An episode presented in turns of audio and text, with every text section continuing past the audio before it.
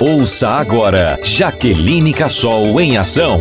Mais de duas mil pessoas esperam por cirurgia de catarata em Rondônia. Jaqueline Cassol lançou o projeto Visão, que quer acabar com essa longa fila. Para que esse projeto pudesse ser colocado em prática, destinei mais de 6 milhões de reais. Vilhena recebeu quase 2 milhões e meio de reais e vai atender todo o Cone Sul. O prefeito Eduardo Japonês agradeceu a deputada. Essas cirurgias vão atender não só a Vilhena, Cone Sul, mas também acaba atendendo o estado Verdade. de Rondônia, né? Então, nós queremos aqui agradecer essa parceria, deputada, muito obrigado. Cacoal também receberá o mutirão. Mais de 3 milhões de reais já estão na conta do governo do estado para realizar as cirurgias. Que vai atender a 429, Zona da Mata e os municípios da região do Café. Nós queremos, com esse projeto, devolver a visão para quem tanto precisa.